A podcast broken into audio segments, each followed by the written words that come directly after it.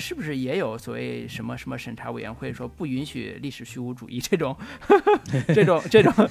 你这想多了。对，但是好像他们对历史真实有一种追求，让我有一些失望的，就是他在清算封建时代的女性遭遇到的种种的侵害和不公。但是我觉得这样的一个表达的内核，以及它的深度是有一些单薄的。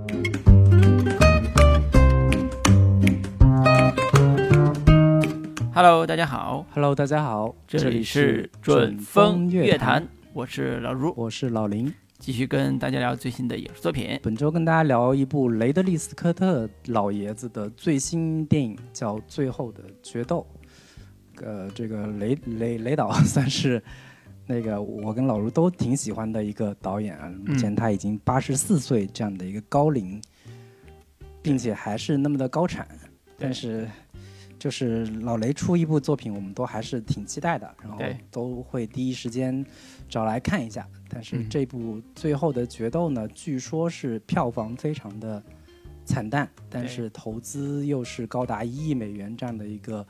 比较就是重量级的投资，嗯，然后。雷雷导也是发出了感慨，说现在这批年轻导演真是啊，不是年轻观众，嗯，对于我我我这样的精精品是欣赏不来，还是有一些这个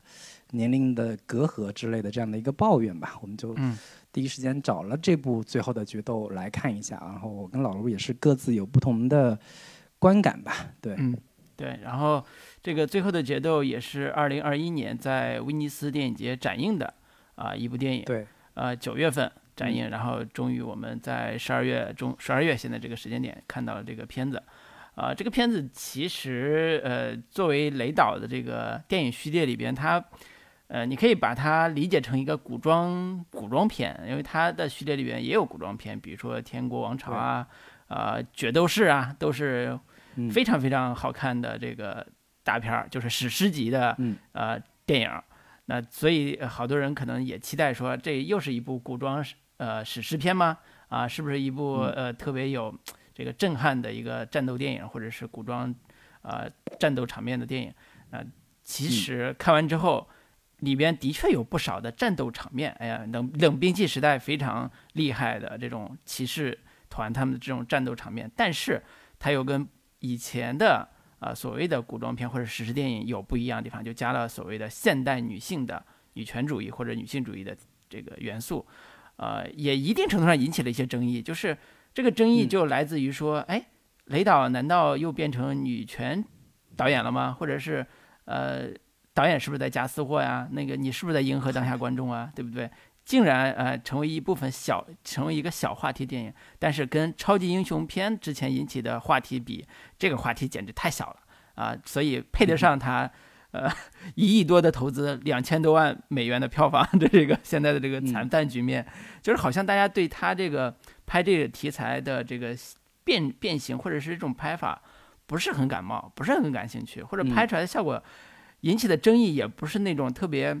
呃，激起大家观看的争议，这个也是一个很有意思的特点。但其实熟悉雷德利·斯科特导演的观众应该都知道，雷德利·斯科特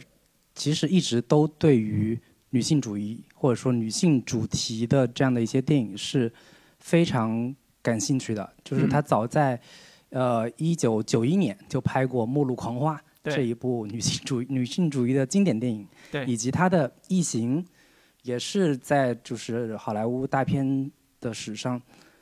比较早的使用女性角色作为主角，塑造了一个非常强悍的这个女主。其实雷导一直都是有比较强的这种女性主义的一个关怀或者视角的，但是这一部最后的决斗的女性视角跟她以前相比，到底是进步了呢，还是退步了呢？我觉得是可以啊细聊的。那在聊这部电影电影之前，我还是先给大家介绍一下这片子的一些。基本信息吧。导演雷德利·斯科特，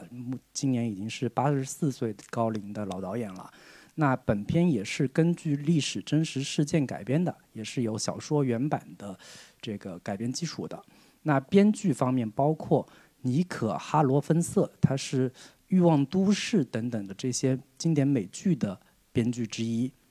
那另外还有两个本片的演员也是这部电影的编剧，是本·阿弗莱克和马特·达蒙。他们更早之前是那个《心灵捕手》，也是他们最早嗯尝试做编剧的一部作品。那在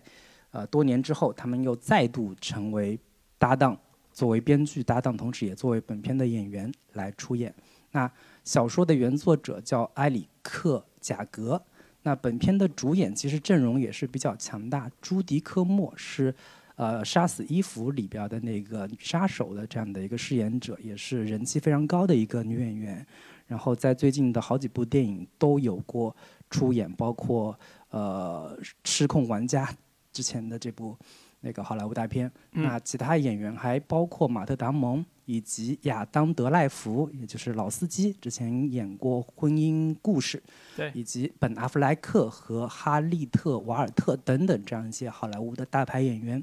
本片的片长一共是一百五十二分钟，上映时间是在二零二一年的九月十号，在威尼斯电影节作为展映片在全球首映；二零二一年的十月十五号在美国上映，但是票房呢确实非常惨淡，据说。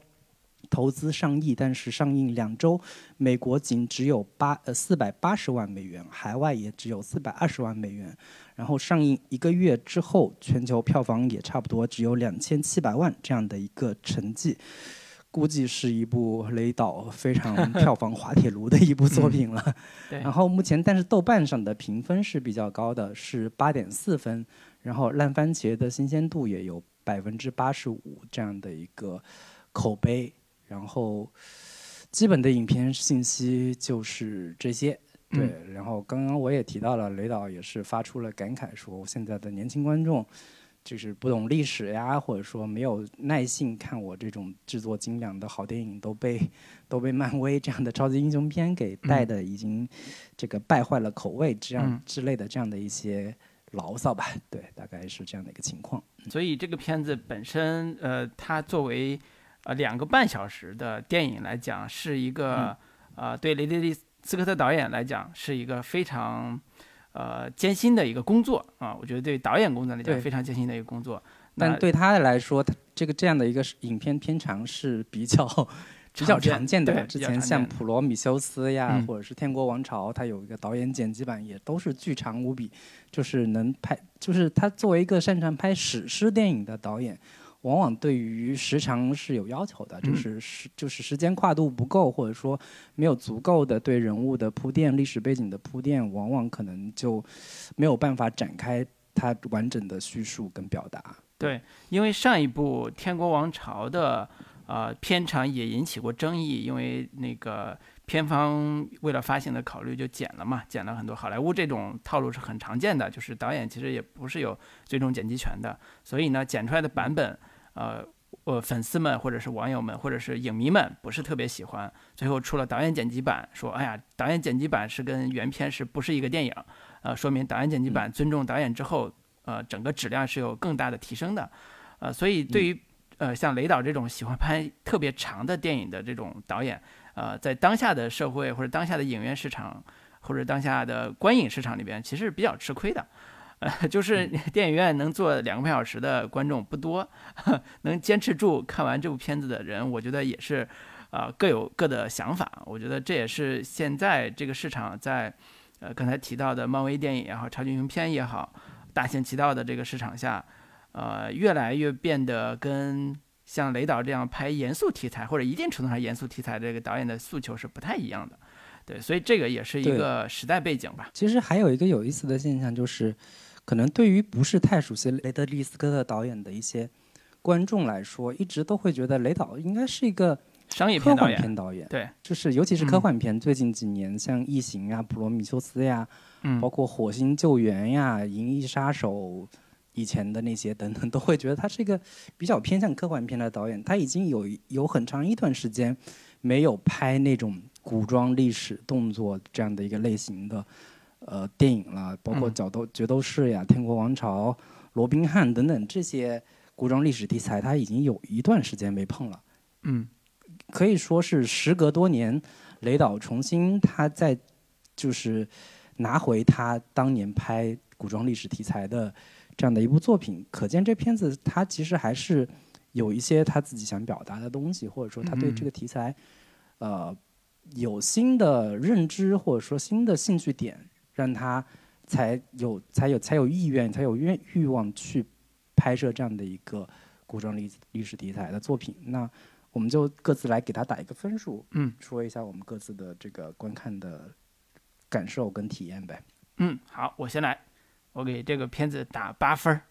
啊，作为雷德利·斯科特的斯科特导演的晚年作品，我觉得他依然保持着一种对历史的一种专注和对历史真相的一种挖掘，甚至说对历史真相的重新再演绎。啊，我觉得他对历史的态度，呃，在从《角斗士》到《天国王朝》到这一部，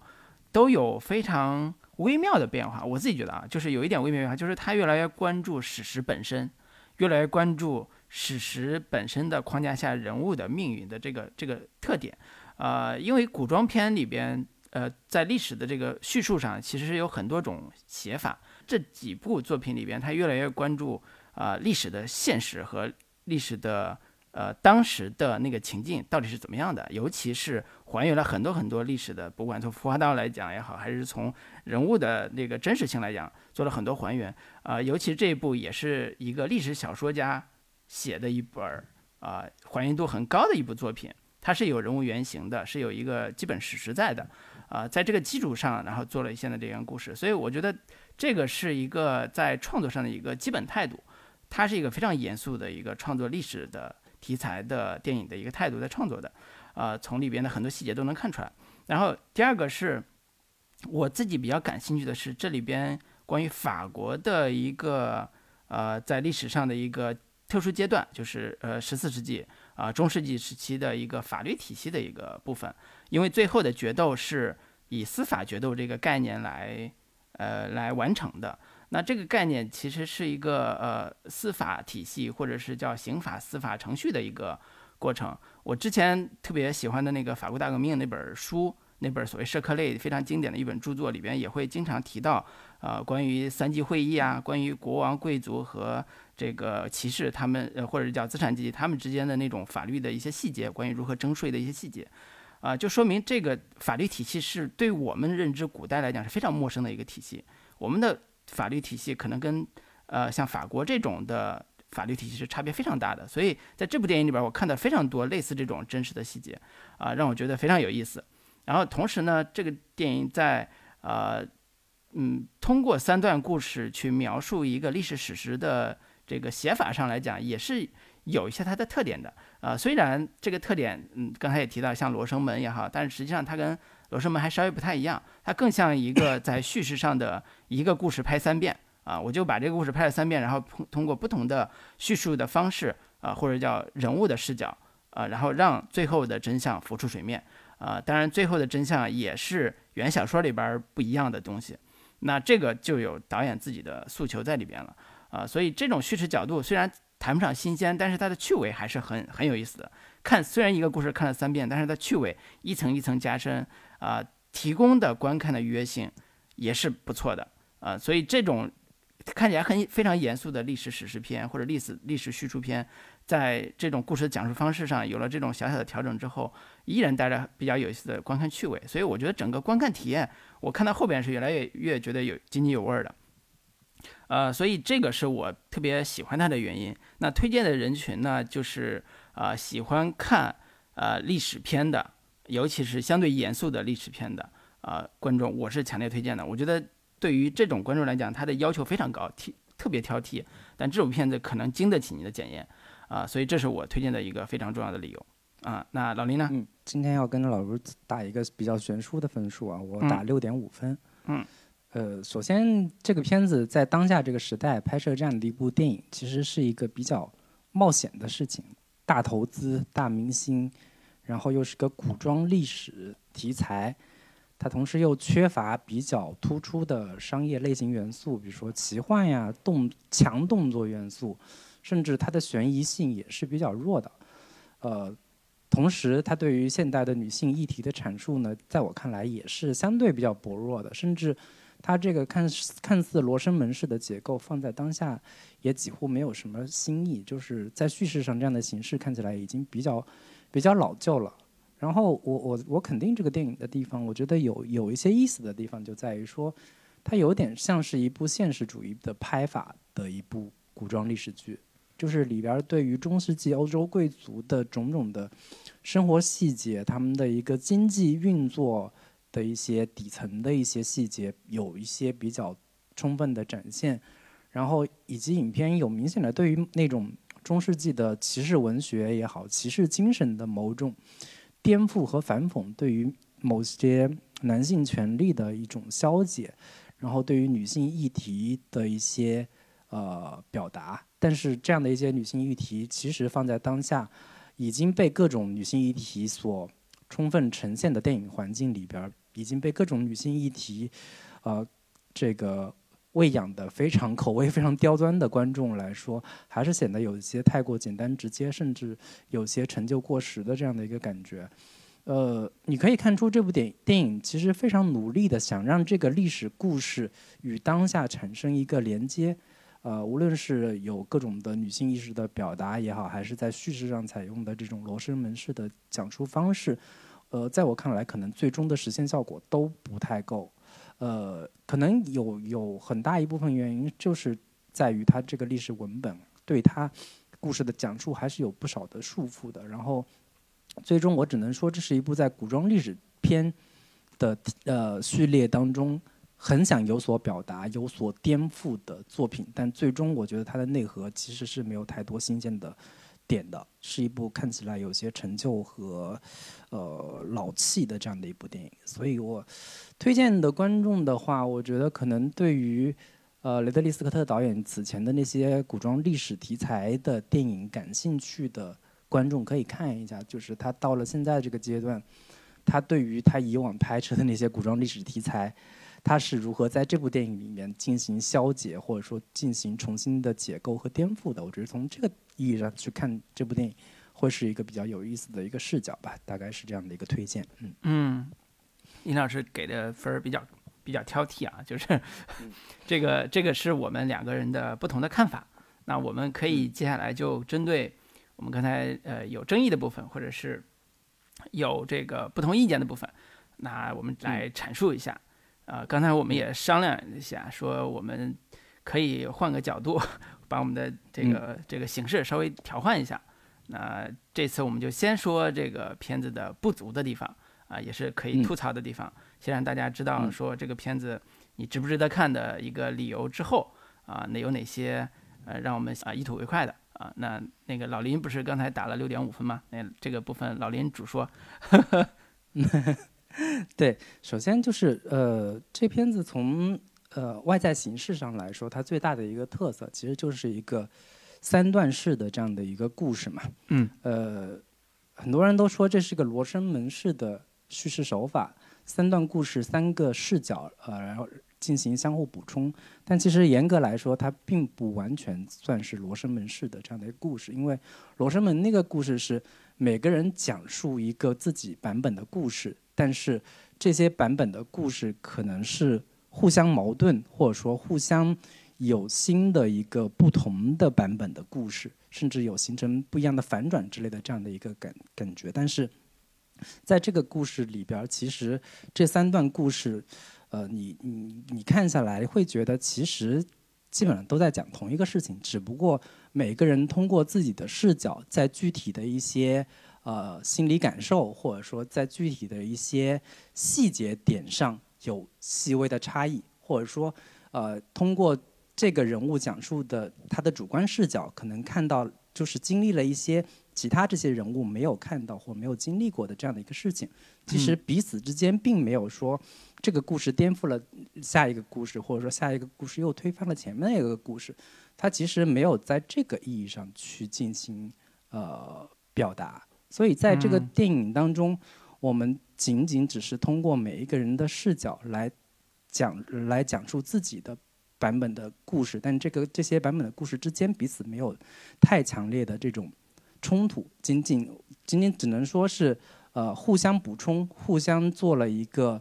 呃一些补信息上的一个资料上的一个补全，仅此而已。但是，呃，在悬念性上是没有争议的，或者说在事实真相的意义上来说，呃，几个版本的故事其其实基本上都是没有互相的一个一个冲突的一个地方的。就是事实就是玛格丽特确实是被那个格里斯给强奸了，然后每个故事的版每个版本之间是是事实真相是没有什么变化的。我觉得从这个意义上来说，呃。会让我觉得他为什么 一定要选择这样的一个一个叙事方式来进行呃讲述？我觉得可能雷德利·斯科斯科特导演并没有打算在这一方面去做文章，他的核心还是放在了最后一段玛格丽特的内心的真实想法的一个展现。他对对于这个女性的一个被侮辱与被损害的悲惨命运的一个内心体验的一个感受，我觉得可能。呃，整部电影的最核心的，或者说最华彩的表达重点，都放在这个第三段里边了。但是，我觉得从这个意义上来说，这样的一个三段式、三段式的故事，对观众来说，其实没有太大的一个新鲜感和意外感。这是我我对于这个影片看完之后很大的一个困惑，就是你是为什么非得采用这样的一个形式？这样的一个形式，呃，其实。你你每一段故事最终所完成的表达，只不过是建立了这个人物的基本的标签式的人物性格。比如说，第一段故事是她丈夫，就是马特·达蒙演的这个人物，你塑造了他特别刚愎自用又粗暴、爱面子的这样的一个性格特点。然后那个老司机演的那个强奸的那个犯人，他是一个花心。呃，长得挺好看，又特别自信，觉得所有女人都应该被他上这样的一个普信男的这样的一个人物设定。然后玛格丽特是一个可怜的被伤害的女人，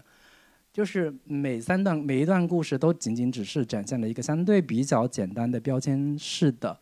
呃人物性格，然后这样的一个表现方式又同时会给这个故事带来叙事上的冗长和。拖沓的问题，同时，这样的三段式的故事已经被用的太多了，它本身其实没有任何，呃，新鲜的点可以挖掘。在很多其他的导演用的非常，已经用的非常天马行空，或者说用的非常极致的，呃，这样的一些处理手法了。比如说伊纳里图最早用。拍《爱情是狗娘》或者说《巴别塔》这样的一个故事，甚至包括《暴雨将至》等等更早之前的经典范本，都已经把这样的一个叙事方式，呃，在一个充满现代性的故事文本进行实验了。很多次之后，其实本身这样的一个叙事手法就已经显得不是那么的有新鲜感，甚至有那么一点过时了。你同时又把这样的一个已经过时的叙事方式放在了一个比较陈旧的文本当中，我觉得这种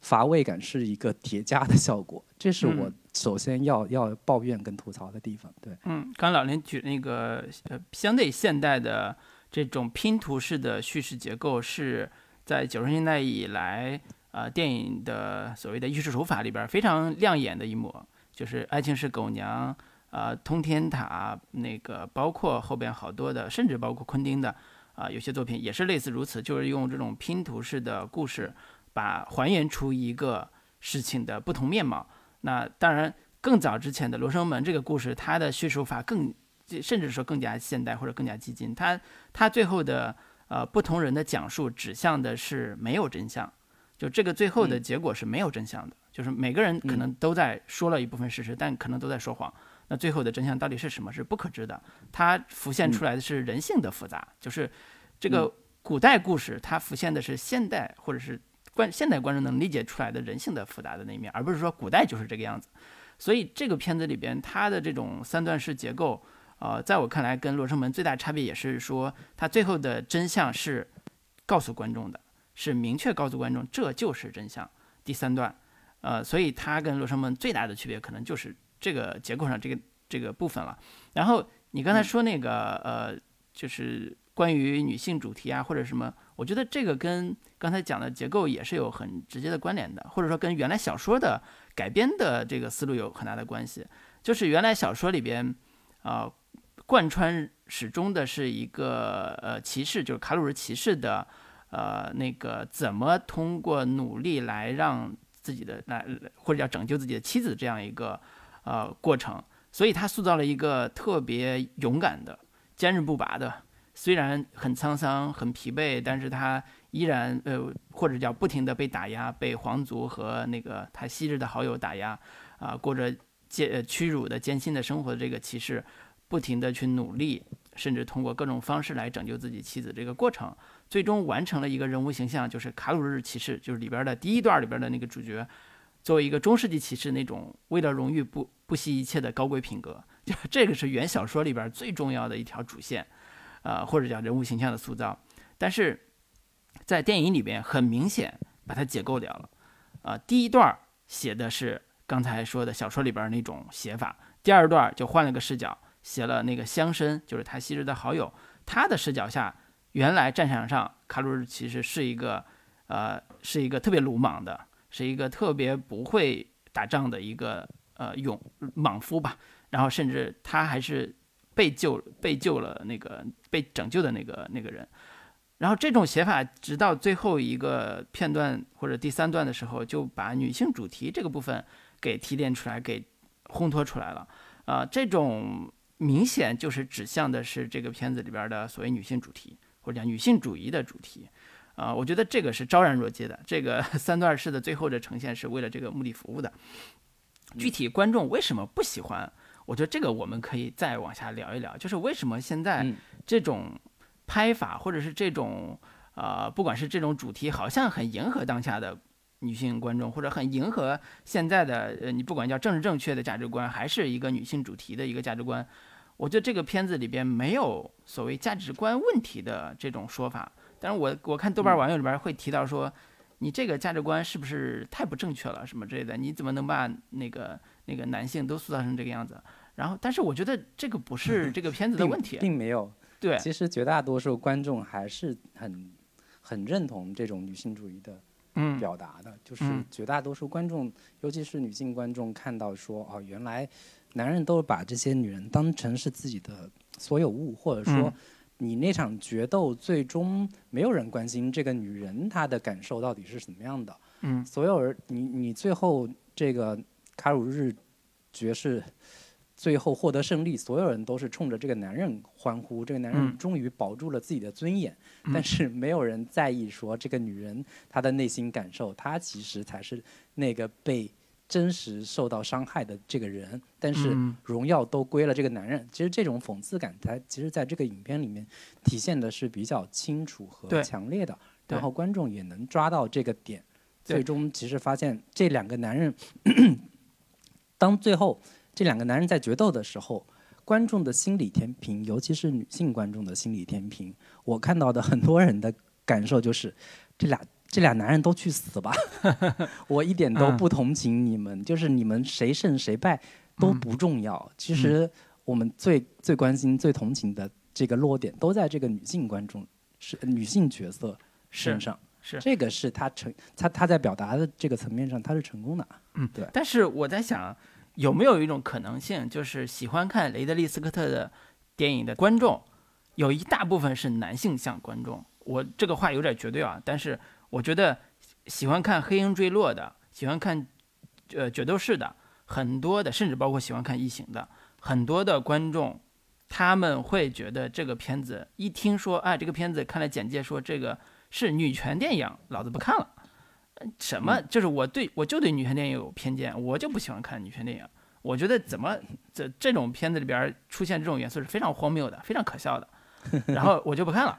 啊，我我我不敢说很多男性观众这么想，但是我相信有一部分观众会有这个想，这会有这个 脑回路，会有个想法。是，呃，尤其是喜欢看《黑鹰坠落》的这个激烈的枪战片或者激烈的男性电影的这种观众，觉得说我古代社会里边，你去特别彰显一个女性的这个反抗，或者是把她的丈夫也好，或者把她的这个所谓的呃强奸她的这个乡绅也好。都塑造塑造的毫无实处，都是这种男人之间的这种恶心的争斗，那女性都是最光辉的，这不符合历史史实，也不符合这个 对男性的这个，或者叫他觉得这是在污蔑男性，就这个可能也造成，是不是会造成说，在这个电影的争议上，有一部分原来的雷德利·斯科特的导演的啊忠诚的男性粉丝会觉得这个片子不符合他的胃口，啊，以至于这个票房不好。我觉得卢老师似乎在某种程度上在表达自己的内内心想法，但我觉得不至于啊，就是因为在美国，就是好莱坞的电影市场里边，其实有大量的就是女性主义主题表达的影片，同样会受到非常呃热烈的追捧和欢迎，甚至这本身就已经是一一种政治正确了。其实如果表达的好的话，我觉得不管男性观众哈。也好，女性观众也好，都会愿意接受的。因为你看，每年的好莱坞的那些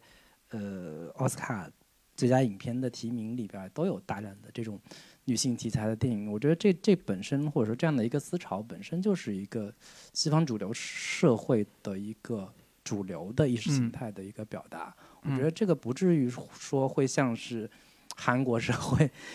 他们拍一部这个八二年的《金智英》这样的电影，就受到了男男性的集体的抵制。但我觉得在美国，其实是不至于会有这样的一个问题。我觉得，呃，一个主要的原因就在于说，我刚刚提到的这样的一个三段式的叙事手法本身而言，我觉得对于观众来说没有观赏的快感，就是没有在叙事层面上制造很强烈的观影快感。就是哪怕你像。刚刚我提到的伊纳里图式的这种三段几段式的这个拼贴式的表达，还是其他像《暴雨将至》也好，或者说其他那些电影，我在观看的时候，说我前一前一第一段的故事被第二段故事全部给打破了，然后我在第第二段观看的细节里边又发现了第三段铺垫的一些细呃细节，然后第三段的铺垫的就是展现出来的视角又完全把前面的完全颠覆了。就是如果在看这样的一个故事的时候，观众会始终带着一个很强烈的悬念感，或者说，比如说那个女性到底有没有被那个人强奸？这个如果作为一个悬念点，能够一直抓着观众去跟随这个故事往下去进行深入，然后最后发现说原来。又有一层新的不不一样的视角，或者说新的版本的故事呈现给观众面前。我觉得，呃，从某种意义上，我能理解观众为什么不喜欢，因为这样的故事实在没有什么太多可让你解读的空间，所有的一切都直白的、明面的摆在观众面前了，没有任何的一个观影的愉悦感。我觉得这个很难怪罪说现在年轻观众没有。没有太大的耐心，因为这个这个东西确实提供不了特别充分的一个呃愉悦感，这个是一个比较大的问题。嗯，我换个角度来说，你这个刚才提到的愉悦感，我觉得这个片子的观众有一部分观众期待的愉悦感来自于呃历史或者叫史诗电影的英雄气概，啊，这个是很多史诗电影里边，尤其战争。呃，元素比较多的史诗电影里边，特别重要的一个呃观看趣味就是英雄气概。呃，那这个英雄气概的在呃里边有决决斗士里边非是非常典型的悲剧英雄。嗯。啊，然后战争，然后要回家啊，尤其是保护自己的家园这种的主题是非常男性向的，非常有嗯呃这种史诗史诗气质的英雄气概这个主题的。那这种欣赏趣味。你放到了雷德利·斯科特的另外一部叫《黑鹰坠落》片子里边，依然存在，它依然是一个重要的观看趣味和观看体验。呃，所以如果按照原小说，就是《最后的决斗》这部原小说的这个叙述的视角来写来拍的话，可能也能拍出一部以卡鲁日骑士为主角，以他的怎么去跟皇族争斗和他的昔日的呃朋友，但是如今要害他的一个。呃，一个朋友来进行较量，最后为了捍卫自己的荣誉和妻子的这个荣誉，啊，最后在战场上最完成一个最后决斗这个场面的话，那依然是一个英雄主题的，啊，男性的血满喷张的一个故事。但是为什么这个故事，呃，被改造成这个样子？这是我反而觉得这是当下性的，就是原本如果你从商业角度考虑，你把它改成一个英雄叙事就完了嘛。那观众不就爱看嘛？又流畅，又还挺那个，呃，主旋律的，甚至说，那那不是挺挺好的一个叙述方式吗？为什么要改成三段故事呢？呃，如果是说仅仅是因为到底是那个性侵玛格丽特这个事儿，呃是一个真的还是假的这个悬念做勾底的话，我觉得这个不存在这个悬念性的这个勾底，因为这个是构成不了一个吸引观众往下看的一个呃，你你刚才提到那个体验。就它不构成一个说，我一直期待说这个，嗯，这个最后到底是真的还是假的这个悬念。我觉得这观众不 care 这个事儿，观众真正在乎的是这个故事里边，他每个人到底是怎么回事儿，他们的关系到底是怎么回事儿，最后他们的结果是怎样的，就人物命运的结果是怎样的。所以从这个角度来说，我觉得主创，嗯，是冒了很大的风险的，或者说他们认为这样更符合当下的社会。这个主创就包括两个编剧啊，本·阿弗莱克。马特·达蒙以及刚才提到的 Nico，就是那个呃《欲望都市》的女编剧。呃，我后来查资料发现特别有意思，就是马克·达蒙和呃那个阿弗莱克，他们之前不是写过那个《心灵捕手》嘛？他俩还因此拿到过那个奥斯卡最佳原创编剧奖。我就当时在想，说俩演员拿一个原创剧本奖，太夸张了。这个剧本得写得多好啊，这个水平得多高。后来他们也没再写过。但是，嗯，这部片子里边。前两个男性视角的故事是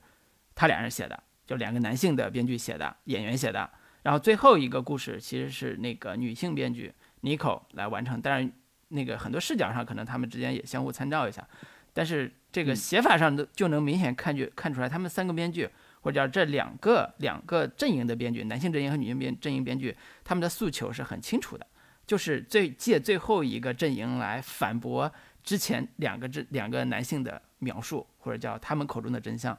啊，这个是包装成一个当下观众能接受的方式去做的。只是说，啊，可能你觉得，呃，他还是有点老套了，或者有的观众觉得说你拍的也太乏味了，这个故事也没必要拍的两个半小时，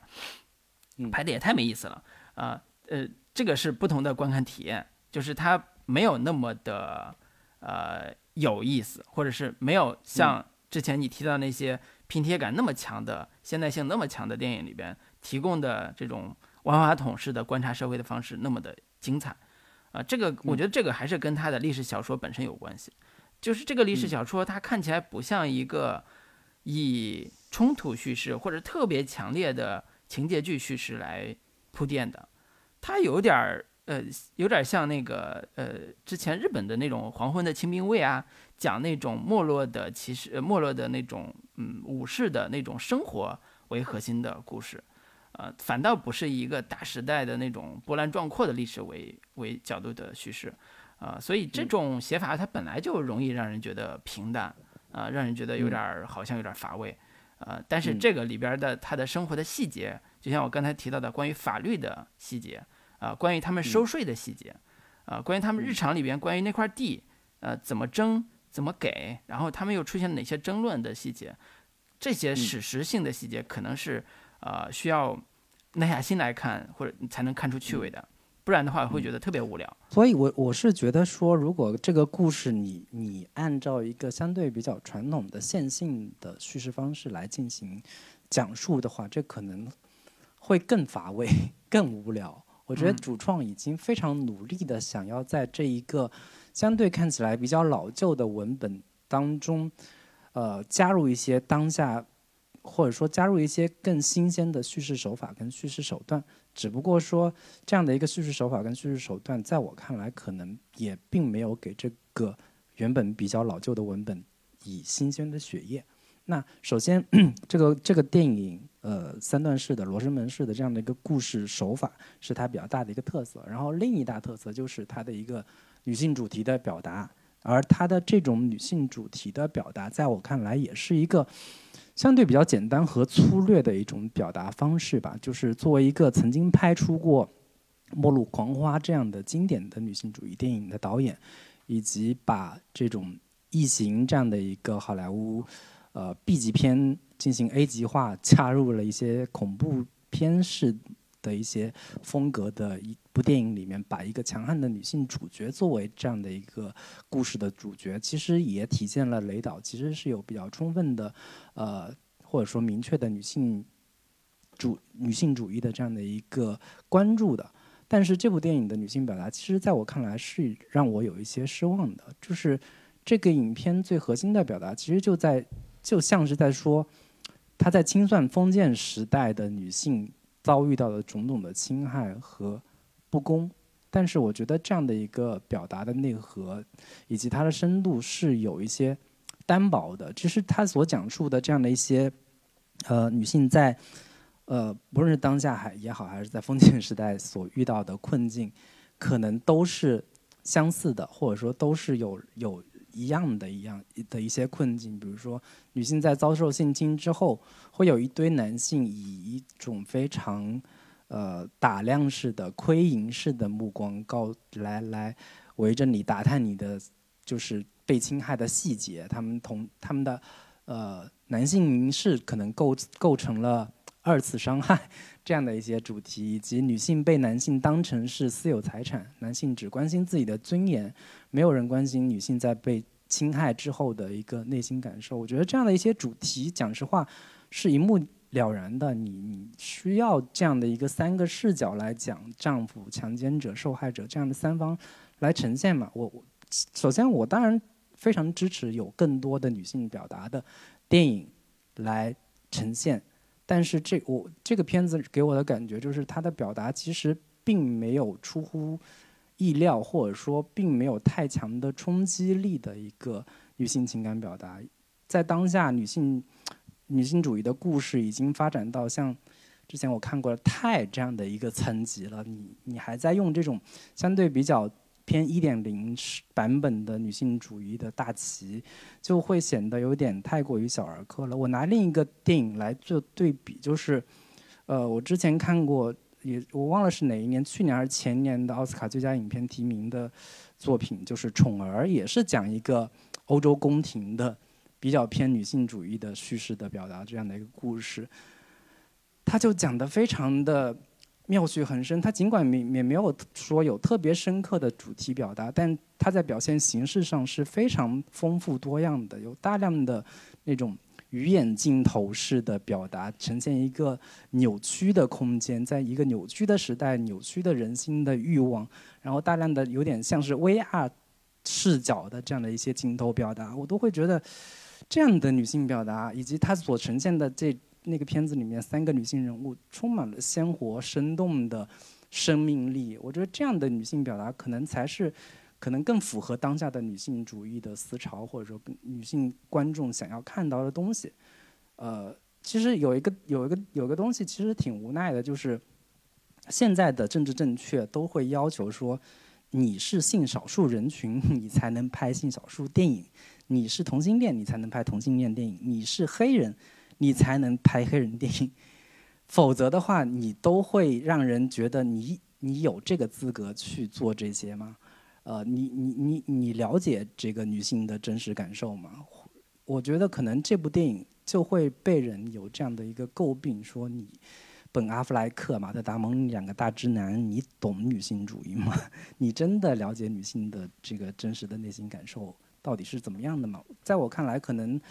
呃，雷特利·斯科特的导演也好，还是马特·达蒙、本·阿弗莱克也好，可能他们还是用一种相对比较陈旧的女性视角，或者说女性表达，来放在当下的一个可能观众也好，这个影评界也好，都已经被大量的不同的女性视角的表达的这样的一些影影片所狂轰滥炸之后，你看再看这样的电影，就会觉得。不解渴，或者说，你这种嗯表达方式没有办法真的让人有所触动，可能这也是我我的一个感受，我没有办法被这个电影的这种女性主义表达所震撼，或者说内心产生一些很强烈的一个触动。这个是我我我基本上把这个影片的最大的两个特色都给都给解构掉了，或者说都给就是批判了一番。嗯，但是我也可以反驳你嘛，对吧？啊，我就补补补一些那个我的看法，就是，呃，你刚才说那个是不是两个男性编剧的问题啊？但是这里边刚才也提到了有一个欲望都市的女性编剧，我们都知道欲望都市的那个题材对女性的塑造是非常个性化、独立化以及现代的一种写法的，所以呃，它不会存在说因为两个男性编剧在，所以那个女性编剧就。在最后一段收敛了，或者不存在这个问题，而且他的落笔就是希望让这个女性编剧发挥她最大的特长，把这个主题往现代的女性主题上靠。因为这个片子嗯。本身也是马克·达蒙和本·阿弗莱克的制片的啊、一个一个一个电影，呃，所以相当于嗯。他俩又是老板。那你就想吧，他肯定是让这个女性编剧在最后一个章节里边发挥她最大的特长，去写女性嗯。应该去怎么呈现，啊、才能让现在观众喜欢，甚至可以这么说。嗯啊、但是为什么你不喜欢，或者为什么有的观众不喜欢？那可能是有原因的。我试图去解释这里边的一些呃原因啊，就是一部分是呃在历史小说或者叫历史叙述的这个框架里边，尤其这个故事发生在十四世纪的这个时代，我我们有多少人理解十四世纪的法国到底是什么样子？我们甚至那个十四世纪都没有小说，你都没有不知道那个十四世纪那个故事到底是什么故事。如果我们呃有一呃就是比如说我们学过呃西方文学史的话，大概能够知道十四世纪也就是当时的中世纪的时期的一个相当于骑士文学时代。那个时代里边基本的文学类型就是啊、叙事诗啊、然后民谣，还有一些呃通俗的呃传奇故事，比如说关于皇帝的，关于这个亚瑟王的啊、然后一些骑士的浪漫小说，浪漫的叙浪漫的一种叙事诗叙事诗叫那那个那种写法，呃，作为一个文学作品留下来之后，它营造的一个呃故事就是浪漫的骑士怎么去救美的故事，就跟我们看一个童话故事一样，那那样的一个主题。你看那个什么《堂吉诃德》啊，就是典型的对于骑士文学对的某种对颠覆嘛。对，嗯直到呃刚才举的呃一六零五年这部《堂吉诃德》，那都到三百年之后了，才开始对嗯骑士小说进行清算。所谓的清算，就是嗯你们骑士当年英雄救美，其实是一群啊、这个贪生怕死也好，或者为自己着想也好，就是来调侃这些骑士的一个一个一个设定。那在这个小说里边，女性到底处于什么地位？如果研究，可能有专门研究过女性主题的这个文学作品的话，可能比我们更熟了。就是女性在这里边有什么样的故事，有什么样的主题，有什么样的表达，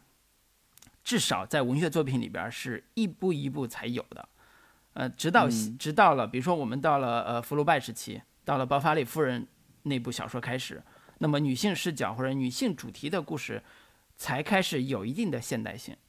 啊、才开始有一定的真真真正能表现女性主题的故事，而不是把女性当成男性的附庸和啊、所有的情感的所谓的红颜祸水的这种叙事模式。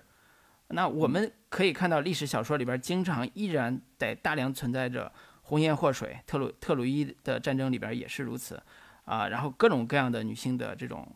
这种叙事的这种元素，把女性当成一个什么什么样的叙事的工具在用。小说到了十八世纪或者到十十九世纪的时候，才有一定的对女性的真正的重新的认知和理解，有一大批的女性主义的小说开始崛起，对女性的故事的讲述才开始有新的改变。在这之前，历史书、小说之类的对女性的描述是非常非常小的，甚至说你都不知道，呃，当时的女性到底是怎么生活的。那最后的决斗的原来的这个小说里边，其实也是如此。小说里边对于这个玛格丽特这个人物的描述，也只是说她是一个啊、那个叛，就是算算是卖国贼的这个贵族的一个女儿。然后呢，她家里边是有点钱，但是她的名声不太好，所以她要嫁给一个名声很好的这个骑士。那这个人到底是怎么成长起来的？他的人物故事到底是什么？其实是非常非常少的，就是历史上也没有留下多少资料。虽然这个小说里边描述出来那个城堡现在还在法国，但是对于女性的描述是非常非常少的。也就是说，现在最后的决斗这部电影，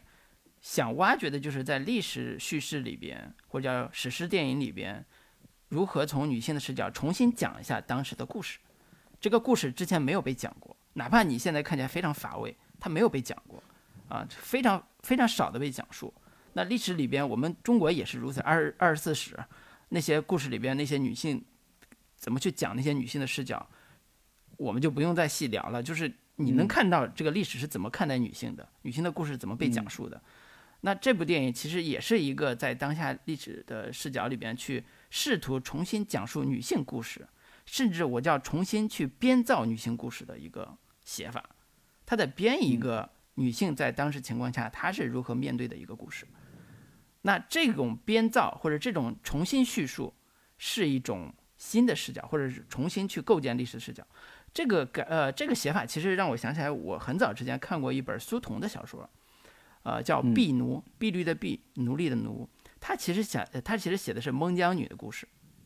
就是孟姜女，我们都知道那个哭倒长城。然后这个孟姜女这个人物到底是怎样的一个呃女性？她为什么要去那呃长城边啊？以及这个过程里边呃，她到底经历了哪些的挫折？这是苏童那部算是小中篇吧，小说里边主要讲述的一个历程。然后他的这个里边，他呃出行前，然后他那那个埋了一个葫芦，就是把自己的命运做了一个所谓的预设。然后呢，她开始一路去寻找她的丈夫。呃，在这过程里边，其实她更多的是遭遇了一些外界对她的伤害，啊，然后在皇城边上，呃，在那个长城边上又遇到了一个什么样的一个故事？苏童用他充满想象力的一个叙事者的一个视角，去重构了孟姜女在当时那个处境下她遭遇的困境，啊，作为女性的一个，呃，看起来又忠贞又坚强，但是同时又脆弱的一个女性的一个困境，啊，但是我自己。很早之前看的，我现在已经回忆不起来很多的细节了，啊，我只是觉得这种叙事是一个在呃现代的主题之下，重新试图重新去啊解构古代或者解构古代的女性的一个方案方式。然后这个小说就是苏童这本小说，其实也是呃一个体系的一个或者叫一个系列的，这个体系叫重塑神话，啊，也是一个国外的一个出版人发起。然后他找了全世界各地的一个著名的小说家，重新写他们曾经的历史故事，或者叫神话故事，啊，中间就包括像那个呃国内的有几个叶兆言呀、阿来呀、李锐啊都有，然后国外的应该有几个现在也特别特别有名的，就是大家耳熟能详的，包括简尼特温特温特森，啊，类似这种的，就是重新写那个当年的他们国家的。呃，那个神话故事或者是历史故事的一个一个一个合作项目吧，但是我自己当时看的时候，我觉得小说写的不太好看，不太好看的原因跟这部电影不太好看的原因都很像，就是你无法用现代的女性视角重新构建一个或者重新虚构一个历史上不存在的女性，这个太难了。你历史上的你不能跨越那个那个那个那个时代去重新让那个。当年的那个女性或者孟姜女这样女性有强烈的女性意识，我觉得这个是不符合呃历史叙事逻辑，也不符合那个那个时代时代的这个要求的。当然，我们创作者可以用这种方式来做一些呃所谓借古讽今也好，或者重新叙述的这种思路也好，把历史再重新包装一下。但是它依然会面临这个困境，就是它满足不了，可能会满足不了当下观众对女性叙事的某一种诉求。所以这个就构成了你刚才提到的，为什么他依然在最后一段用了这么大篇幅去讲玛格丽特的故事，但是他满足不了你的一个我觉得很重要的原因。对他，因为他不是一个能够跨越时代，重新用完全新的这个女性视角去把那个故事重新再包装一遍，包装的你完全都觉得特别爽的一个故事。他不是那样的，他他他达不到那个那个那个爽感上。嗯，刚刚老卢提到的，像苏童，其实本身就是一个比较有女性意识的一个一个一个作作者嘛。然后，那个他之前写过像《大红灯笼高》呃，那个就是《妻妾成群》，以及他之前还写过是以这个我的帝王生涯，以以一个小孩的视角，以及他还甚至写过武则天作为故事主角的故事，就是其实以女性视角切入，重新去。呃，发掘古代历史故事的一个当下意义，或者说从女性视角来重新解读出新的意义。其实从当年中国八九十年代以及欧美早就已经有大量的文本在去做这样的一个尝试了。我觉得说的更那什么一点，就是当下国内的绝大多数古装女性向的电视剧，它的女性意识。你都能认为，其实都是当下现代女性的一个一个翻版。你不管是《甄嬛传》也好，还是什么其他各种什么《楚乔传》呀，等等这些故事，全都是现代女性的意识，或者说现代女性的一个当下困境，放在古代背景来进行讲述。那种呢，其实带有某种戏说的成分，它没有那么。强的历史包袱，他没有那么强烈的说，我一定要符合历史史实，我一定要回到历史现场，回到历史当时真实的处境之下去考虑这样的一个女性的一个命运。所以我觉得这个故事的一个尴尬之处就在于说，这个历史文本对它其实是有一个很强的束缚束缚性的，就是它一方面非常强烈的想要呃回到当时的真实的历史背景跟历史环境中去讲述这个故事，我不想做成一个非常廉价的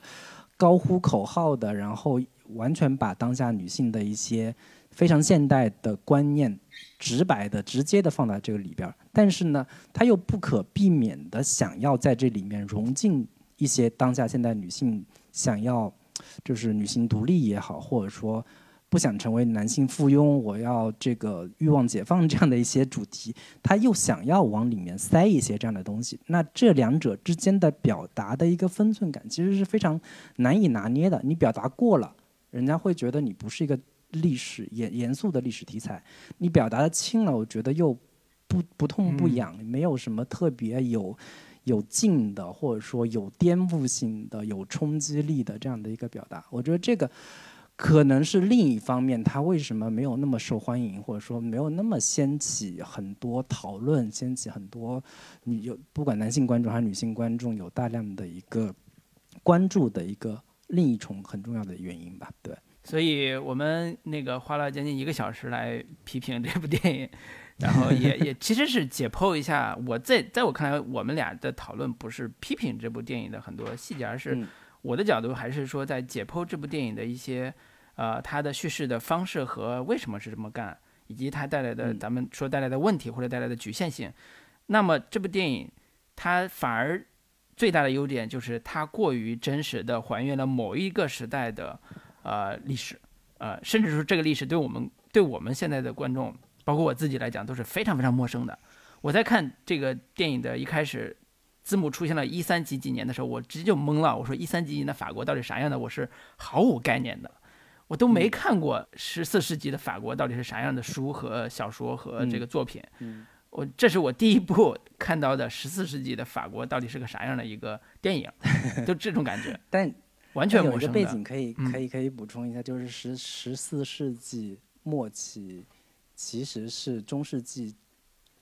即将终结，然后文艺复兴刚刚开始的这样的一个历史时期。我觉得如果对掌握或者了了解这样的一个背景，可能会对于你理解这样的一个电影会有一些帮助吧。嗯。但是看的时候你完全没有这概念，你电影特别好玩，就最后一幕的一个场景里边是巴黎圣母院正在建造。就那个场景，我是突然觉得，哎呀，好有意思。就是巴黎圣母院，就跟你去看一部电影里边，突然有一幕是那个自由女神像在装，在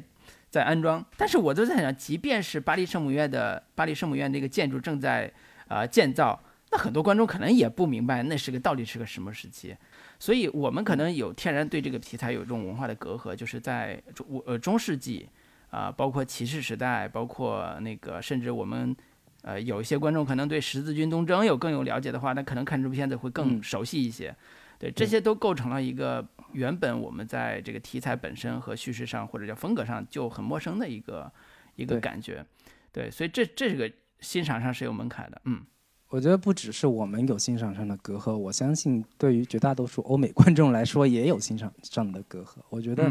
就是这当下整个时代都是被各种的短视频啊、抖音啊。以及就是 YouTube 这些东西所占据的时代，就是用一个戴老师经常说的话来说，就是这是一个历史纵深感消失的时代。就是不管对我们来说，还是对于欧美观众来说，这样的一个历史背景，这样的一个历史故事，本身就必然会缺乏吸引力。就是。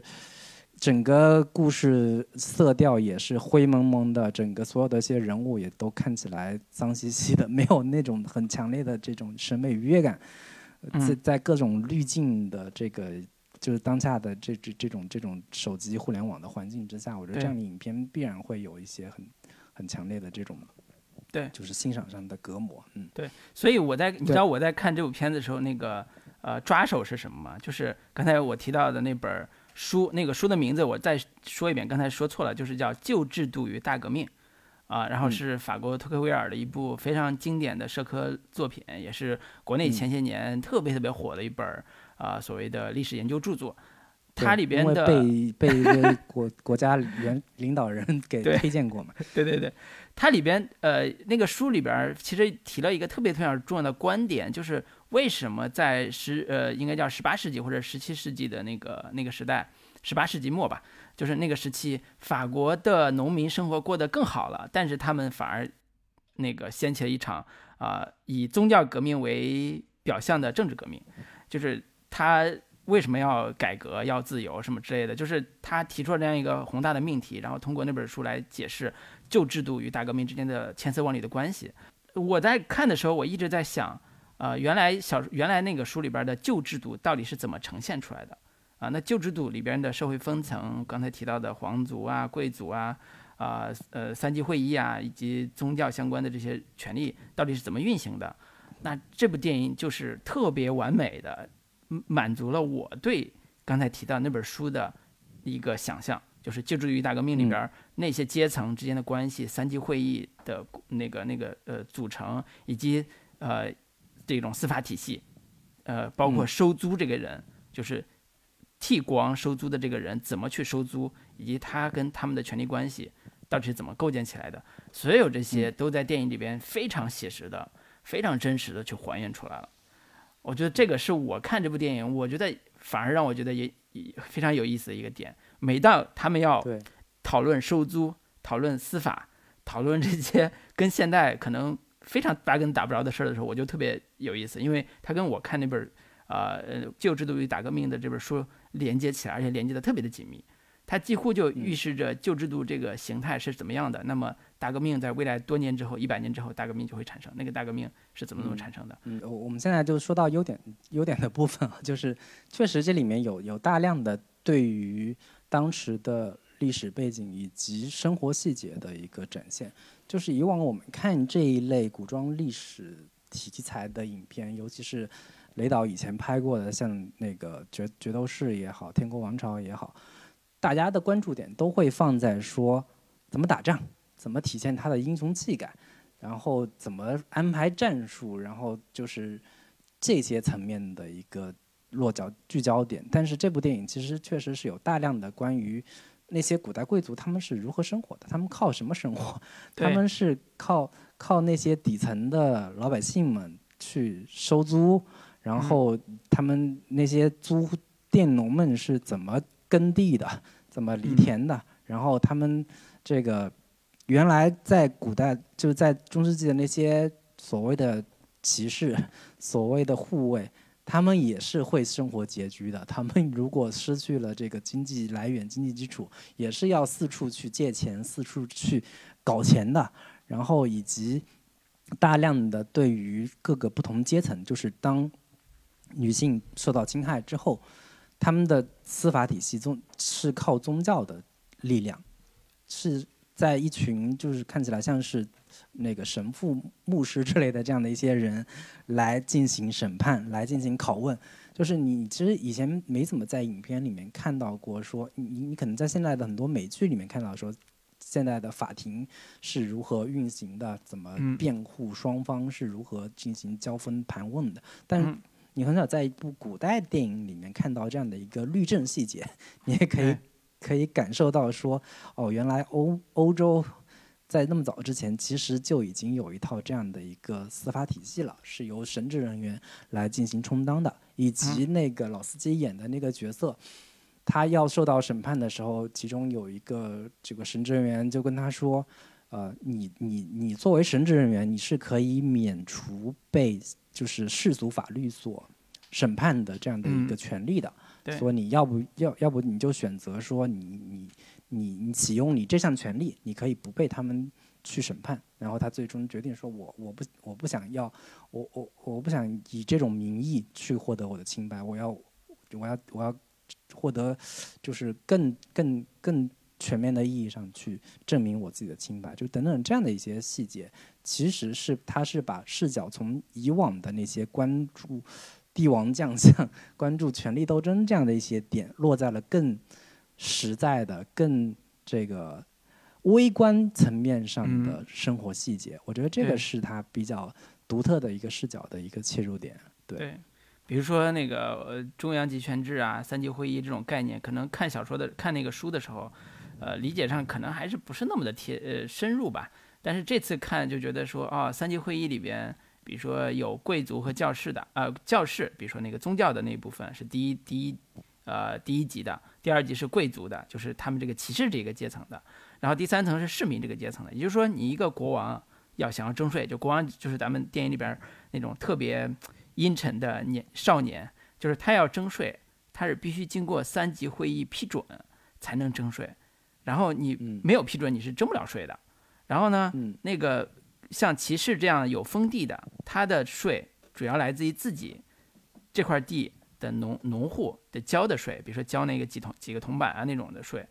然后呢，国王再来收他的税，那国王能不能收上来，那就那就得看了。所以这些细节都特别有意思啊！看的时候，如果呃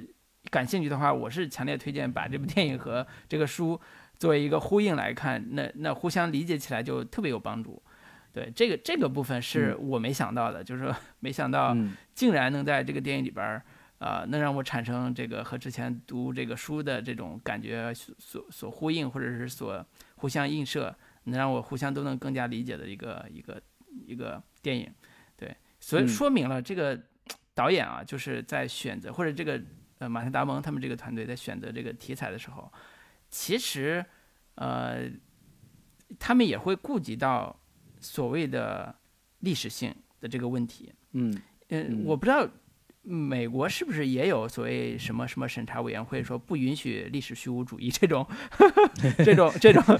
你这想多了。对，但是好像他们对历史真实有一种呃追求，就是我在电影里边竟然也这么追求历史史料的东西真实，或者是历史情境的真实。难道说真的有一个历史虚无主义的委员会说你们不能虚无历史吗？对不对？哪像我们就是好像有了这个历史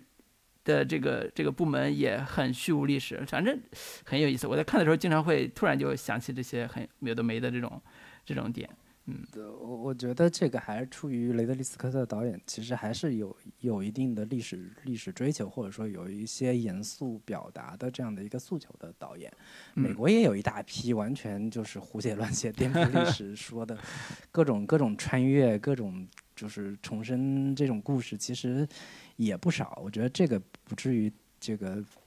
就放 放到我们自己的语境中去去去去考虑。我我其实感兴趣的另一个点就在于说，我觉得这部电影其实雷德利·斯科特其实是有对于自己以往所拍摄的一系列古装历史动作片的某种颠覆跟反讽在的。他之前拍过像呃《角斗士》也好啊，或者是像《天国王朝》这样的一些古装历史片，其实我觉得。你不管他的这种表达是出于对于女性主义的某种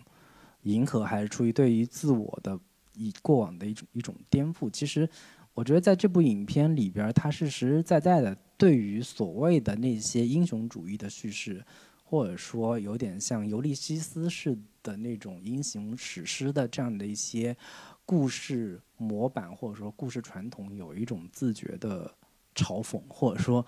所有的那些在在这个故事里边，不管是马特·达蒙也好，还是那个本·阿弗莱克和这个老司机演的那个角色，在以往的其他电影里面都是作为绝对正面的主角来进行歌颂和呈现的。但是在这部电影里面，一切的男性的英雄气概的这些东西，都被一种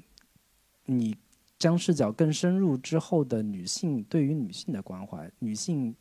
在，呃，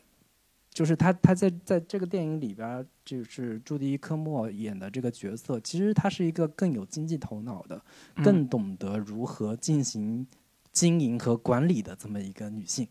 就是他其实，在在说没有有这样的一些女性来把这些，呃，更细节的、更微观层面上的这些东西打理好，你们这些男人。其实，在这些女性看来，或者说在这部电影里面所呈现出来的样子，你简单说就是这些男人都是大傻子，都是一群，呃，死要面子活受罪，或者说，呃，完全把他们过往的在其他的古装历史片所呈现出来的那种英雄气概的东西，彻彻底底的得给颠覆掉了，成了像是一些小丑式的人物。然后过往那些电影里面的那些英雄气概的东西，其实在这部电影里面看起来是如此的可笑，如此的成了一种负面意义上的一个表达。我觉得这个东西是可能在以往的雷德利·斯科特的古装历史片，它是没有这样的一个呃自我反思或者说女性视角的这样的一个颠覆的。我觉得能在这样的一个老导演的。晚期作品里面，他可以用这样的一个东西去进行自我的解构和颠覆。呃，我不能说他是极极具勇气的，或者说，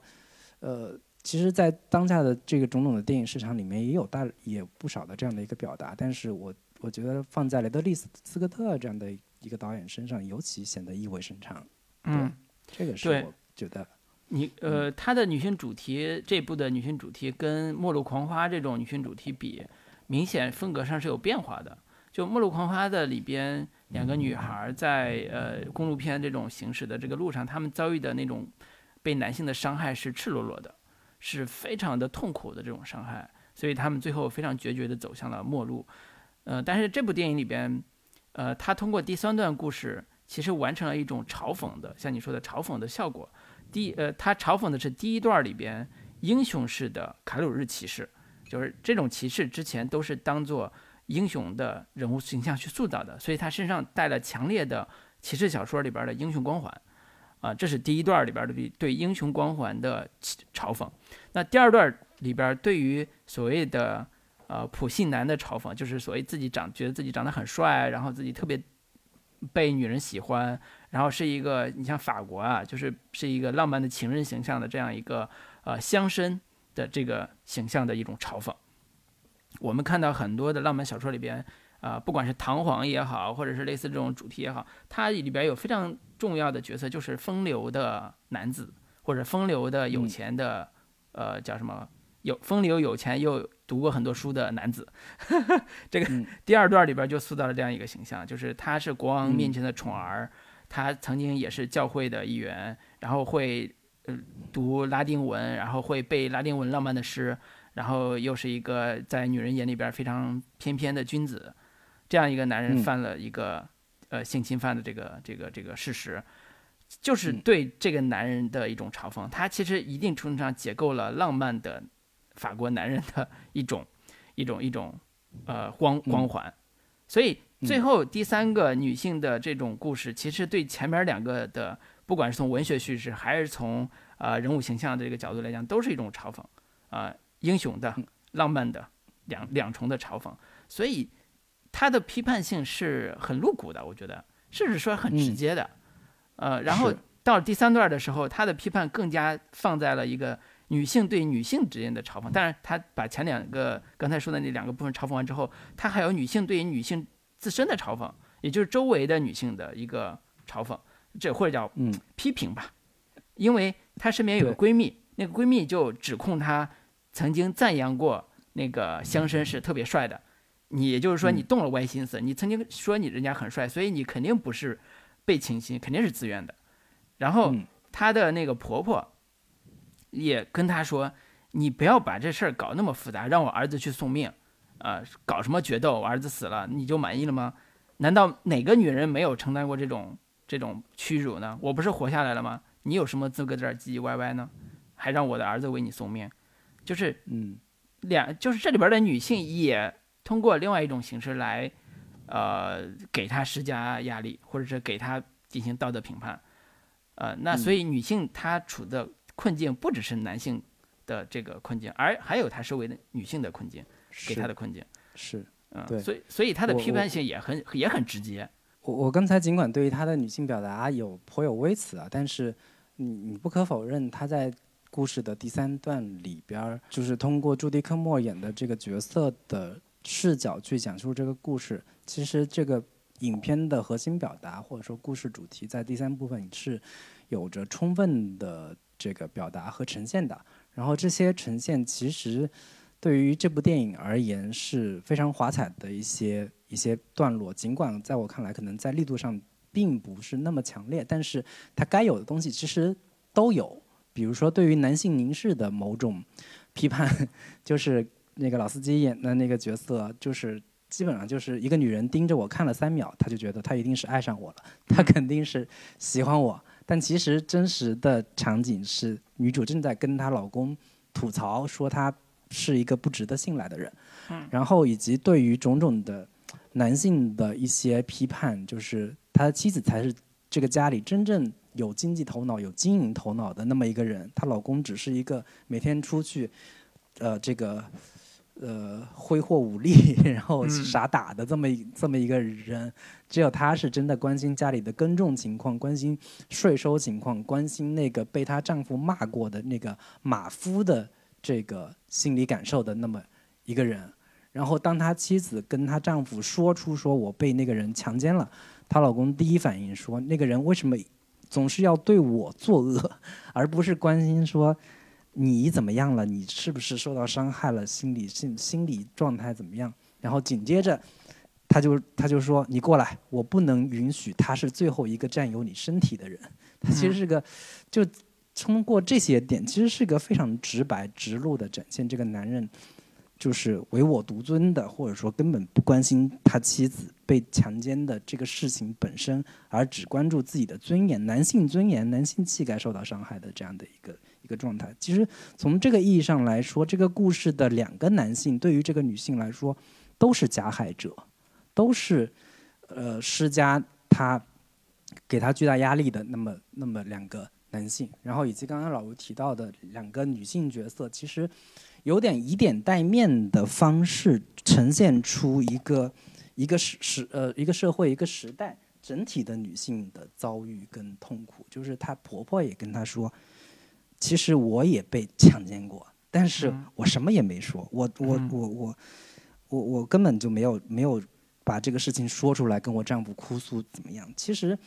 她在这个影片里面，她的婆婆也说。你跟那些我我儿子在打仗的时候被他们上的那些农妇有什么区别？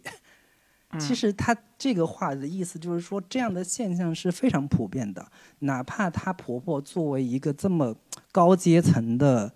贵族的妻子，她也会面临这样的一个强奸的这样的一个一个女性的悲惨命运。以及我之前看过的那个有一本书叫《爱说教的男人》。它里面也列举了很多统计数据，就是说，这世界上每几分钟就有一个女性受到性侵害，或者说受到这个强暴的这样的一个一个一个处境。哪怕在当下的一个社会里边，其实女性的处境也没有你想象的那么的这个有有有巨大的改善，或者说变得更好了。然后以及在影片的这个后半部分，就是当。一群男人，一群所谓的这个神职人员围着那个女主，逼问她说：“你跟你的丈夫性生活是不是很和谐？你有没有感觉到很巨大的愉悦？”问各种各样的非常细节的跟她丈夫是的这这一些私生活的那些那些问题，就是有点像荡妇羞辱似的说：“你有没有觉得那个那个强奸你的人，你曾经说过他很帅？”然后女主就。很直白的表达说，我觉得这个男人有魅力，但是并没有任何弦外之音，就是种种的这些细节都展现了说，哪怕时代不同了，但是当女性面对这样的一些性侵事件的时候，你所遭遇到的困境，或者说你在各种的网络上吃瓜群众他们所发出的这些质疑声，是不是你穿的太暴露了呀？是不是你这个主动勾引人家的？包括她丈夫也说，当她刻意穿了一件就是领子开的比较低的衣服的时候，她丈夫根本理都不理她，一把把她抓回屋之后说：“你不要穿的像个妓女一样。”就是等等的这样的一些东西，都非常直白的、明确的展现了这样的一些女性主题。我觉得从这个意义上，我还是承认她的在这些女性议题的表达上是有。力度的，或者说有自己，呃，就你放在当，就是那个历史环境之下，他的这些表达已经有了足够强的一个，呃，现代意义，或者说有足足够强的那种女性意识的这样的一些表达，可能在雷德利·斯科特看来，这样的一个表达已经是非常充分了，或者说嗯。就就就那个历史环境、历史背景而言，这样的一个表达已经足够到到他所认为能够满足观众需求的这样的一个点了。因为也基本上能写写的也，我在我看来叫写尽了。你再往上拔，可能也真的不好拔了，就这个空间也太小了。呃，所以这个叫借古讽今吧。如果从这个角度来看，嗯，嗯那那其实这个片子如果从优点的部分还有吗？如果我们要往下往下聊了，嗯，我觉得另一个优点可能是，我觉得最后的那场打斗戏拍的还是挺不错的。从头到尾，虽然它是这这种古装历史题材的，带有一些动作元素，但其实它动作元素并不是那么丰富，所以绝大多数的打斗场面都集中在了那那个最后那一场了。然后两边的那种打斗的一个胜负关系，就是呃一会儿看起来像是他要赢了，一会儿看起来又又像是呃对方要要把他干掉了，就是两嗯边几个回合真的是呃命在命命运危在旦夕、命悬一线的这样的一个一个一个感觉吧。尽管对于很多女女性观众而言，这俩人到底谁胜谁败，其实 这个女性的失败 或者说这个女性的悲惨命运是一切都已经是注定了的。嗯但是当看到那一场打斗戏的时候，我觉得他设置了一个非常微妙的一个情境，就是我不知道老师你在看的时候，你你你的天平是站在哪边的？就是你是希望马特·达蒙把老司机给干掉了呢，还是老司机把马特·达蒙给干掉了？我觉得这两种都可以成立，或者说这两种、两种结局。可能哪一种结局，甚至我会觉得，如果老司机把那个马特·达蒙干掉了，这个故事会让我觉得更有意味，或者说嗯更好玩一些。我觉得最后的那个情境的设置还还是有点，呃，可以供供我们玩味，或者说跟我们去展开无限延展跟猜想的这样的一个一个一个场景的设置吧。对，对我看的最后那个打斗戏也是，呃，一方面惊叹说这个拍的的确很激烈、很真实，或者是打斗场面非常的激烈，但同时很难有其特别强烈的情感代入，就是因为打斗这两边谁赢谁输是没法儿，就是观众到这个节点是没法站的，没法站是呃骑士还是乡绅，没法站这个，因为视角已经转变了，转变成那个台上那个女的了，就玛格丽特那个人了。所以，呃，真的，他俩的输赢在一定程度上并不会有特别强烈的一个期待，谁赢谁输。但是，其实是想让这个女性活下来，或者说这个女性的视角是我要，我希望能活下来，哪怕你们两个人都不是什么好人，但是你们两个打斗的目的也并不是因为我，而是因为你们各自有各自的诉求，为了荣誉也好，为了利益也好。但是，她能够活下来，是她跟自己孩子之间的这种羁绊嘛。就是我我嗯之前也想过去死，但是有了这个孩子之后，我发现，呃，这个活着才是最重要的。对，所以这种情感是放在这个点上。所以你看，他最后一一场戏是，呃，在春暖花开那个季节里边，他跟孩子在一起相处的镜头，而没有爸爸这个角色，你知道吗？所以这个呃语义是非常明显的，所以情感指向也非常明显。嗯 豆瓣上有有有有评论说，这个故事就是在讲说，当男人都死光了之后，女人才能过上幸福的生活。虽然有点有点偏激啊，这样的这样的一个说法，这个，但是我觉得很有意思的一个点就是，我在看这个故事的结尾的时候，这个女性站在那个高台上，有一种很强的一个献祭的这样的一个意味，就是嗯。这两个男人的决斗其实是把这个女人当做祭品来这个牺牲的。嗯，而同时站在那个站高台上的那个女人，呃，她给我的感受就是，她其实是真切的希望她的这个丈夫能赢下这这场决斗的，嗯就是从他的心理感受跟他的一个反应而言，我觉得他还是遵循的一个非常。呃，真实和客观的一个历史背景的一个一个语境的，就是作为这样的一个男性，他唯一可以依附或者说依靠的这样的一个能给他带，就是带来清白或者说挽回他的名声的这样的他是一个方被迫的就是对对，都是寄托在这个男人身上的，所以她的一切反应都是希望说，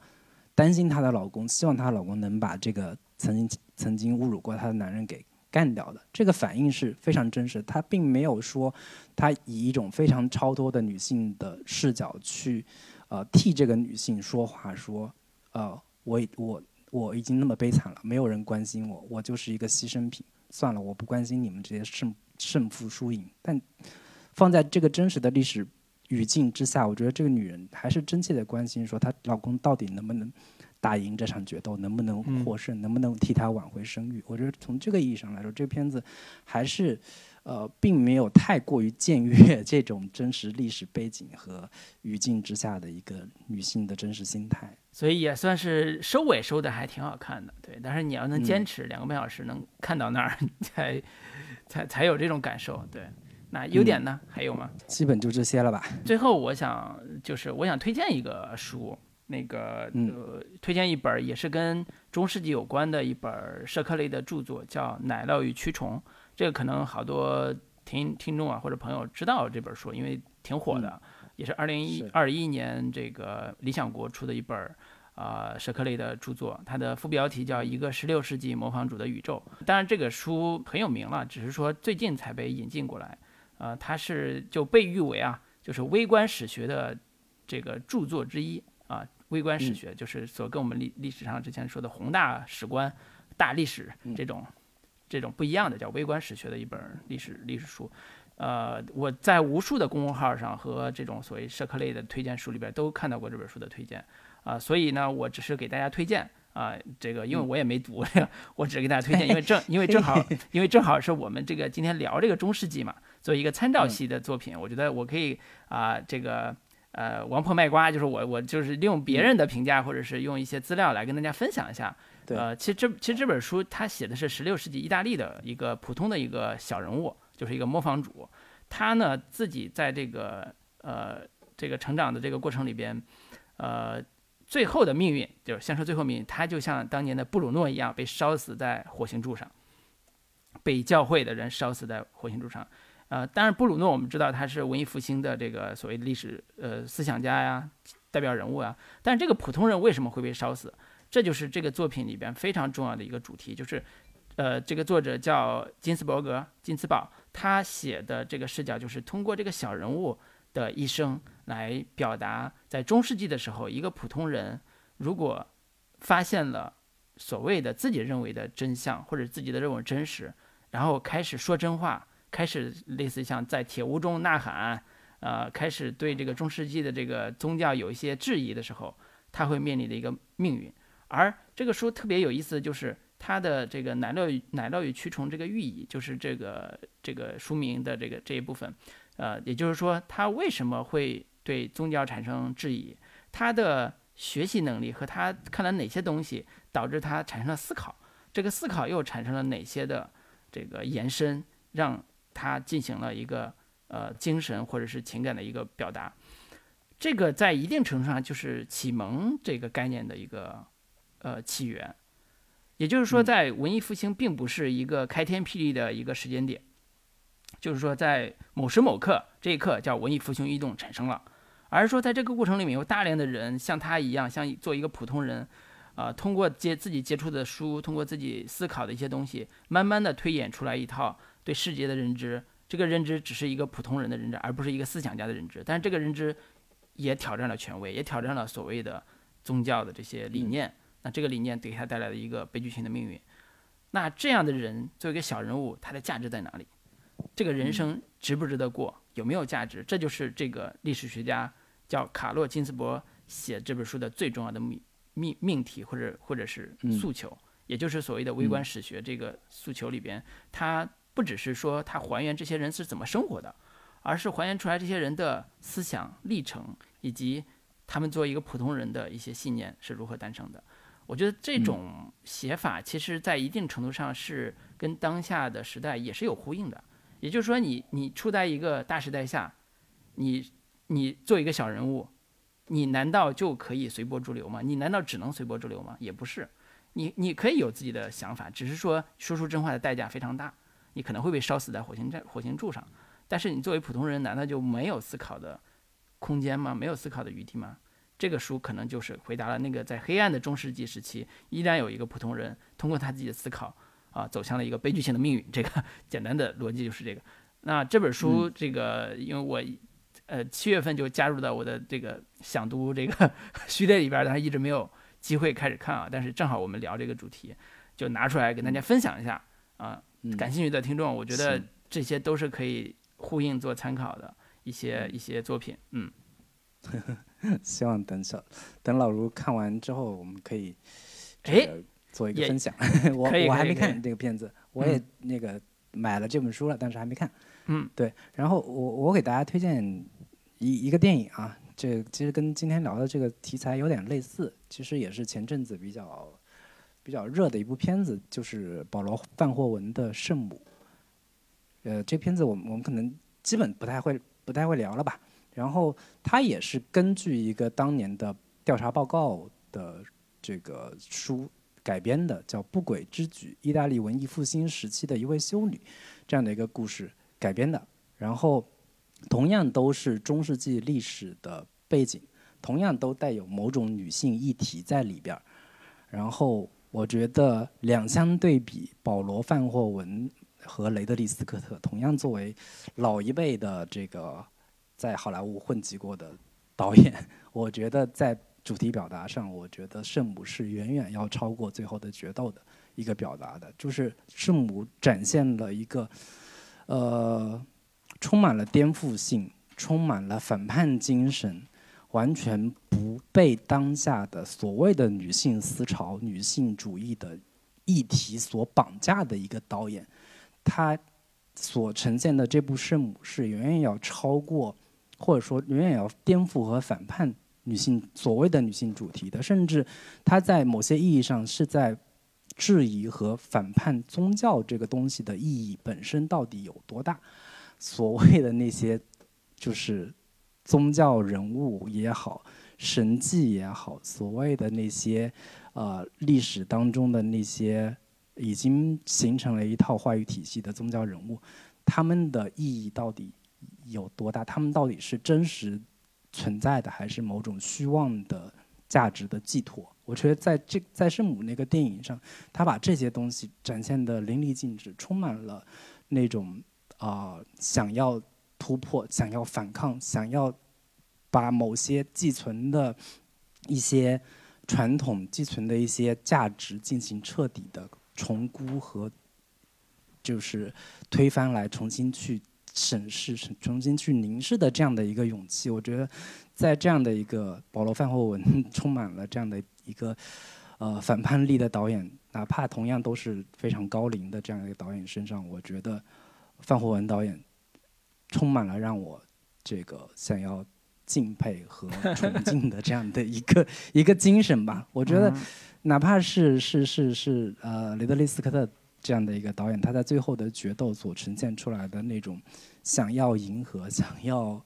我我我可能用迎合会有点诛心的这样的一个一个说法，但是我确实是觉得这样的一个一个一个议题表达，就是一切都在预想之内，但是圣母。但是保罗·范霍文这样一个导演，永远带有挑衅感，永远带有对于一切所谓寄存的道德的一些反思、反抗，充满了想象力的那些，包括在镜头语言和这这些表现手法上，以及思想深度的呈现上，我觉得《圣母》都是要远远超过这部《最后的决斗》的。我觉得，嗯，如果你看《最后决斗》非常不满足的话，你可以去看看《圣母》的。表达，对保罗·范文这个荷兰导演真是让人刮目相看了，真是。你要知道他在呃一九九二年那部《本能》啊那部电影，如果我们以现在的视角重新去看《本能》那部电影的话，你会发现保罗·范范霍文一定会被骂死。就是他在里边的对女性的这种凝视，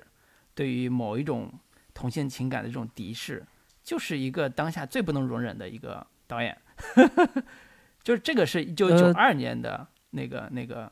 特点。对，对，我觉得你用刮目相看来形容保罗·范霍文是不公平的。就是保罗·范霍文导演向来都是充满了大胆的挑挑战性和反叛性的这这这么一个导演。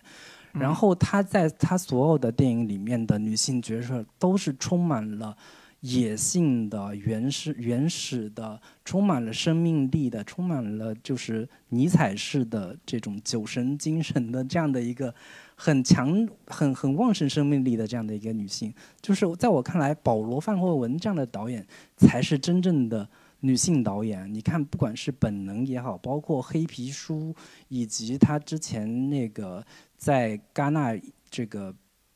就是上映过的那部由那个谁主演的，也是一部非常充满女性女性颠覆性的，也是讲一个被强暴的女性的那那么一个故事，是一个法国女演员演的，我忘了我我我一下忘想不起来那个片子的名字了。就是他的所有的电影对于女性的表达都不是那么简单直直白的，或者说是那那种铁板一块的那种女性主义式的那种表达，就是充满了反叛性和生命力的。这这种这种表达，就是真的是非常用一个简单的词来说，就是非常带劲、非常来劲的这样的一个一个一个一个表达。对我理解你说的女性的这种表达，但是我我正好去年还是什么时候，我重新又看了《本能》，我觉得《本能》这个片子真的没法用女性主义来描述，它不在那个序列里边。我自己的观点里边啊，它不在那个序列里边。你如果重新再看的话，我会发现大量的用男性的趣味去包装的性和暴力的场面。就这个部分的欣赏趣味是迎合式的，它不是在女性主题上的一个趣味，所以我我这也是为为什么我说他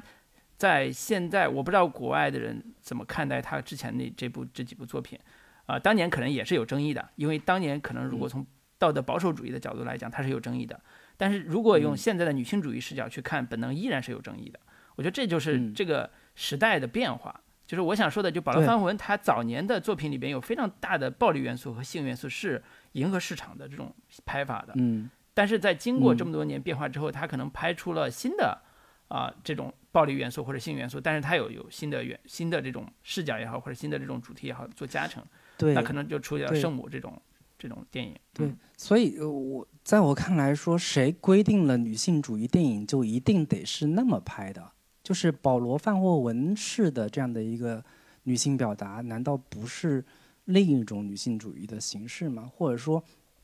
哪怕是像《本能》这样的一个电影，《沙朗斯通》也好，还是他其其他黑皮书那些那些电影里边的那种女性角色，它充满了对于男性的威胁性，或者说对于男性的阉割焦虑的某某种展现。